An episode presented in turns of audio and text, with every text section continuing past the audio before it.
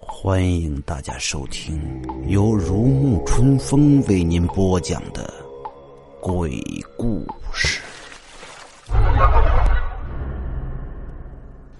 王远捂嘴偷笑：“保姆，你居然记得小叔以前的绰号啊？他叫书虫，高中时同学们都叫他小书虫。其实这小子压根儿就不爱读书，枉费了小书虫这个绰号。”李丽听说书虫以前的绰号，不由得也笑着说：“我当时听你的名字的时候，就一直想问你，别人有没有跟你叫过书虫的绰号啊？”没想到还真有，书虫有些不好意思起来，只是好奇夏母居然能够认得自己，便问：“保姆，你怎么会知道我是小书虫啊？”夏母叹了口气，然后转动轮椅，从柜子里取出一个铁盒，他叹息着说：“自从阿梅死后，我就开始替她收拾房间，翻出了一些她过去的东西。”每每看着，我都觉得阿梅好像还没有死，好像就在我身边一样。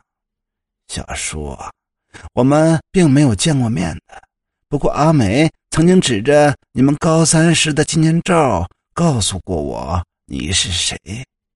黎丽好奇，伯母，毕业照里那么多人，阿梅怎么偏偏会指谁是小书虫给你看呢？夏母看着书虫。笑了笑，然后转头向黎丽说：“你不知道的，以前小叔喜欢过阿梅。”这下王远也拆起来，书虫则不好意思的低头挠了挠耳朵，然后问夏母：“王母，这事儿你都知道啊？”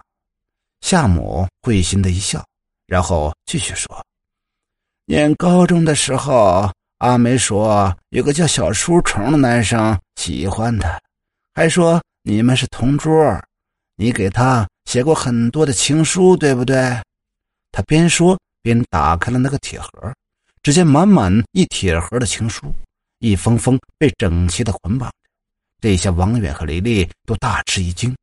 王远吃惊的拍了拍书虫的肩膀，笑着说：“哎呀，没想到哥们儿，你以前还是个痴情种啊！”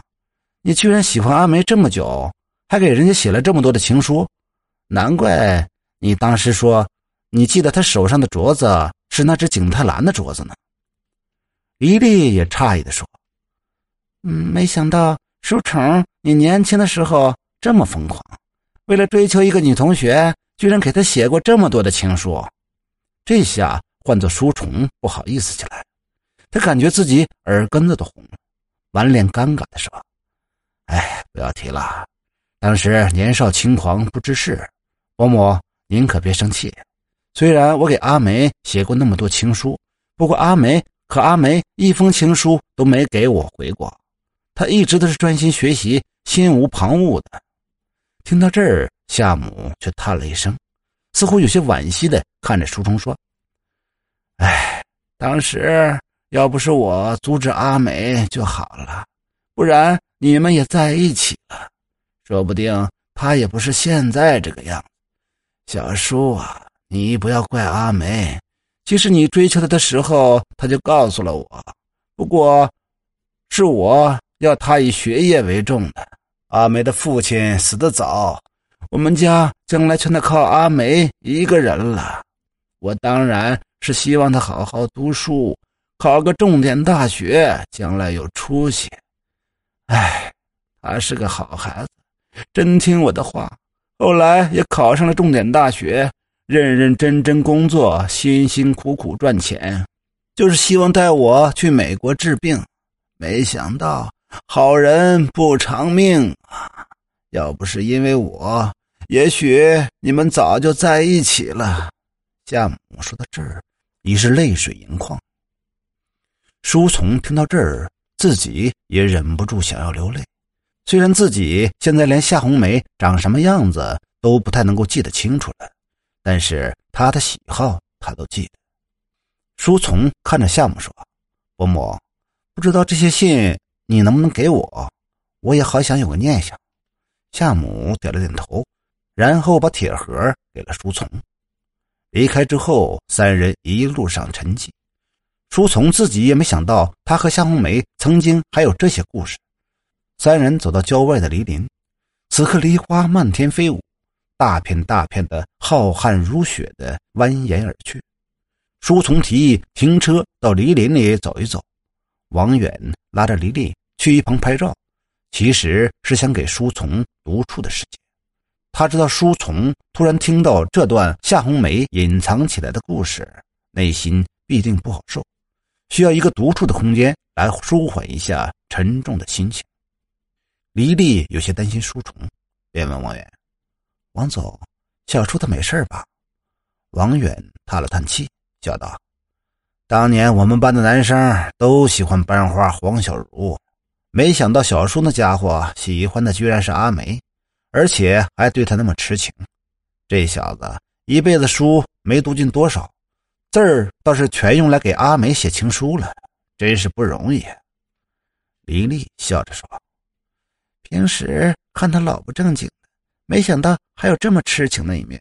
王总，你说小叔他现在？”还喜不喜欢阿梅呀？王远说：“这个我不知道。小叔之前给阿梅写了那么多的情书，都没有得到阿梅的回应，恐怕早就对他绝望了。不然他离开离县这么久，也不会不知道阿梅一直都在离县。想必毕业之后就各奔东西，再没打听过他的消息。这次如果不是为了查案，我们也不会知道今天的事儿。”黎丽有些伤感的看着满天白色的梨花枝，惋惜的说：“我想阿梅当年也一定很喜欢小叔吧，不然也不会只给母亲看谁是小书虫，不然也不会把他写过的情书保存的这么好吧。所以呀，好的女孩并不一定都能遇到好的男孩。”王远说到这儿，眼中居然也流露出一丝伤感之情，他急忙低头抽烟，试图掩饰。黎丽却看在眼中，微微一笑。书从独自一人坐在梨树的石堆上，看着铁盒里一封封被拆开看过的书信，内心有种莫名的惆怅。那些过去的事情又一幕幕的浮现在眼前。